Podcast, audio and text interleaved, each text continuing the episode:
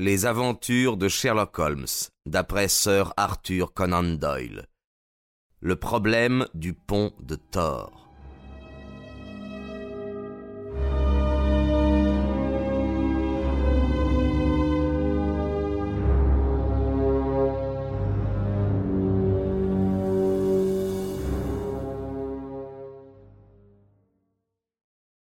À l'heure convenue, un pas lourd retentit dans l'escalier, et le célèbre millionnaire fut introduit.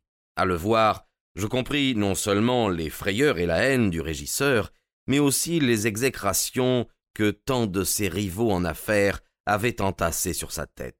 Si j'étais sculpteur et si je désirais symboliser l'homme d'affaires qui réussit, ses nerfs d'acier et sa conscience en cuir, je choisirais M. Nell Gibson comme modèle. Sa grande silhouette maigre et osseuse suggérait la faim et la rapacité, un Abraham Lincoln voué à des sentiments bas et non aux idéaux élevés donnerait une idée de l'homme. On aurait pu croire sa figure ciselée dans le granit, tant elle était dure, marquée, impitoyable. Des rides profondes évoquaient toutes sortes de crises. Ses yeux gris glacés, pleins de finesse, nous dévisagèrent successivement. Il s'inclina courtoisement quand Holmes me présenta, puis avec un air incomparable de propriétaire, tira une chaise vers mon compagnon et s'assit à côté de lui, presque genou contre genou. Permettez-moi de vous dire dès l'abord, monsieur Holmes, commença-t-il, que dans cette affaire l'argent ne compte pas. Vous pouvez le brûler si c'est nécessaire pour que la vérité éclate. Cette femme est innocente. Elle doit être lavée de ce dont elle est accusée. À vous de le prouver. Fixez-moi votre chiffre. Mes frais professionnels sont établis d'après un barème fixe, répondit froidement Holmes. Je ne les modifie pas, sauf quand j'en tiens quitte certains clients. Eh bien, puisque les dollars vous importent peu, songez à votre réputation. Si vous tirez cette jeune femme d'affaires, tous les journaux d'Amérique et d'Angleterre chanteront vos louanges. Vous serez la coqueluche des deux continents. Merci, monsieur Gibson. Je ne crois pas que j'ai besoin que l'on chante mes louanges. Vous serez sans doute surpris d'apprendre que je préfère travailler anonymement et que seul le problème m'intéresse. Mais nous perdons du temps. Venons-en aux faits. Je crois que vous trouverez les principaux dans les comptes rendus de la presse. Je ne vois pas ce que je pourrais ajouter. Mais s'il y a un détail sur lequel vous souhaiteriez être éclairé, je suis ici pour vous aider. Oui, un point seulement. Et lequel? Quelle était exactement la nature de vos relations avec mademoiselle Dunbar? Le roi de l'or sursauta et se souleva de son siège, puis il reprit possession de son calme massif. Je suppose que vous êtes dans votre droit, et même dans l'exercice de votre devoir pour me poser une telle question, monsieur Holmes. Nous sommes deux à le supposer, répondit Holmes. Alors je puis vous assurer que nos relations ont toujours été celles d'un employeur à l'égard d'une jeune demoiselle avec laquelle il ne s'est jamais entretenu et qu'il n'a jamais vue que lorsqu'elle était en compagnie des enfants. Holmes se leva. Je suis un homme occupé, monsieur Gibson, dit-il. Je n'ai ni le loisir, ni le goût des conversations inutiles. Je vous souhaite le bonjour. Notre visiteur s'était également levé et il dominait Holmes de toute sa masse. Un éclair de fureur jaillit sous ses sourcils hérissés, ses joues se colorèrent. Que diable entendez-vous par cela, monsieur Holmes? Vous récusez mon offre? Eh bien, monsieur Gibson, vous du moins, je vous récuse. J'aurais cru que mes mots étaient clairs. Tout à fait clairs, mais qu'y a-t-il derrière eux? Une majoration de votre prix ou la peur de vous mêler de l'affaire ou quoi? J'ai droit à une réponse claire. En effet, dit Holmes, et je vais vous la donner. Cette affaire est suffisamment compliquée au départ pour qu'il n'y soit pas ajouté la difficulté supplémentaire d'un faux renseignement. Ce qui veut dire que je mens Ma foi, j'essayais de l'exprimer avec toute la délicatesse possible, mais si vous insistez sur le terme, je ne vous contredirai point. Je me levai précipitamment, car le millionnaire était devenu apoplectique, et il avait levé son gros poing noueux. Holmes lui répliqua par un sourire nonchalant, et il allongea le bras pour prendre sa pipe. Ne soyez pas bruyant, monsieur Gibson. Je considère qu'après le petit déjeuner, la moindre discussion peut provoquer des troubles physiologiques. Je pense qu'une marche à pied au grand air du matin et un peu de repos vous ferait beaucoup plus de bien.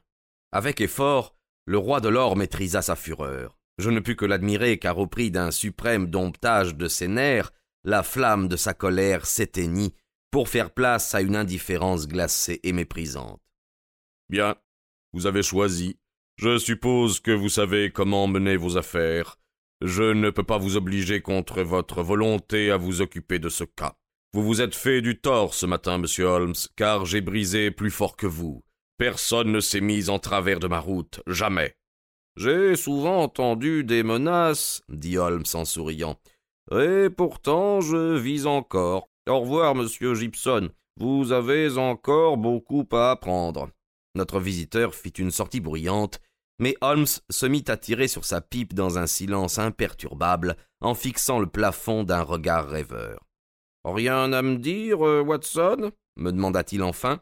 Eh bien, Holmes, je dois vous avouer que, lorsque je considère qu'il s'agit d'un homme qui a l'habitude d'écarter de son chemin tout obstacle, et quand je me rappelle que sa femme a pu devenir un obstacle et un objet de répulsion, comme nous l'a expliqué ce Betts, il me semble. Oui, exactement. À moi aussi, il semble. Mais quelles étaient ses relations avec la gouvernante et, comment les avez-vous découvertes? J'ai bluffé Watson.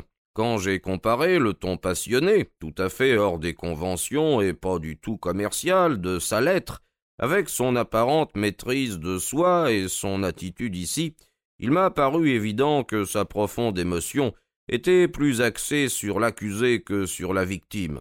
Pour atteindre la vérité, il est indispensable que nous sachions l'exacte nature des relations entre les acteurs. Vous avez vu l'attaque frontale que j'ai déclenchée, et comme il l'a accueilli imperturbablement. Alors je l'ai bluffé en lui donnant l'impression que j'étais absolument sûr de la chose, tandis que je n'avais que de forts soupçons. Peut-être reviendra-t-il Il reviendra certainement. Il est obligé de revenir, il ne peut pas en rester là. Ah N'a-t-on pas sonné? Si, si, si, et je reconnais son pas. Monsieur Gibson, je venais justement de dire au docteur Watson que vous étiez légèrement en retard. Le roi de l'or fit dans notre pièce une entrée beaucoup moins bruyante que sa précédente sortie. La blessure infligée à son orgueil avait laissé une trace dans son regard, mais son bon sens lui avait montré que s'il voulait obtenir gain de cause, il lui fallait céder. J'ai réfléchi, monsieur Holmes, et je crois que j'ai été un peu trop vif en prenant mal vos observations. Vous avez raison de vouloir connaître tous les faits, quels qu'ils soient, et je vous en estime davantage. Je puis vous assurer néanmoins que les relations existant entre mademoiselle Dunbar et moi n'affectent en rien l'affaire. C'est à moi d'en décider, n'est-ce pas? Oui, sans doute, sans doute. Vous êtes comme le médecin qui veut connaître tous les symptômes avant d'établir son diagnostic. En effet, la comparaison est juste, et le malade qui voudrait taire quelques-uns de ses symptômes ne cherche qu'à tromper son médecin dans un but précis. Peut-être. Mais vous conviendrez, monsieur Holmes, que la plupart des hommes s'échaufferaient quelque peu quand on leur demande de but en blanc d'indiquer la nature de leur relation avec une femme, euh, surtout si un sentiment sérieux y est mêlé. Je crois que la plupart des hommes possèdent un petit domaine privé dans un recoin de leur âme, où ils n'acceptent pas volontiers les intrus, et vous l'avez forcé avec une certaine brusquerie. Mais votre but vous excuse, puisque vous avez agi pour essayer de la sauver. Bref, les jeux sont faits, le domaine vous est ouvert, vous pouvez l'explorer comme vous l'entendez. Que voulez-vous savoir? Eh bien, la vérité. Le roi de l'or demeura un instant silencieux, comme quelqu'un qui met de l'ordre dans ses pensées. Son visage s'assombrit et devint encore plus grave. Je vous la dirai en quelques mots, monsieur Holmes. Certaines choses sont assez difficiles à exprimer, aussi n'irai-je pas plus profond qu'il n'est indispensable. J'ai fait la connaissance de ma femme pendant que j'étais chercheur d'or au Brésil. Maria Pinto était la fille d'un fonctionnaire du gouvernement à. Elle était très belle. À cette époque, J'étais jeune et ardent, mais aujourd'hui encore, quand je me reporte en arrière avec un esprit plus rassis et plus critique, je reconnais que sa beauté était extraordinairement rayonnante. Elle avait une nature riche, profonde, passionnée, entière, tropicale. mal équilibrée, très différente de celle des Américaines que j'avais connues. En résumé, je l'ai aimée et épousée. Ce n'est que lorsque le romanesque s'est épuisé, et il s'est maintenu pendant plusieurs années, que j'ai compris que nous n'avions rien, rien du tout de commun. Mon amour s'est affaibli. Si le sien avait suivi un cours parallèle, les choses se seraient simplifiées, mais vous connaissez les femmes. J'aurais pu faire n'importe quoi, elles ne se seraient pas détournées de moi. Lorsque j'ai été dur envers elles, brutal même, euh, comme on a pu le dire, c'était parce que je savais que si je pouvais tuer son amour, ou s'il se transformait en haine, tout deviendrait plus facile pour l'un comme pour l'autre. Mais rien n'a pu la faire changer. Elle m'a adoré dans ces bois d'Angleterre, comme elle m'avait adoré vingt ans plus tôt sur les rives de l'Amazone. Quoi que je fisse, elle m'était aussi attachée qu'au premier jour. Alors est apparue mademoiselle Grace Dunbar. Nous avions fait insérer une annonce pour trouver une gouvernante, elle est venue et a été engagée. Vous avez peut-être vu son portrait dans les journaux.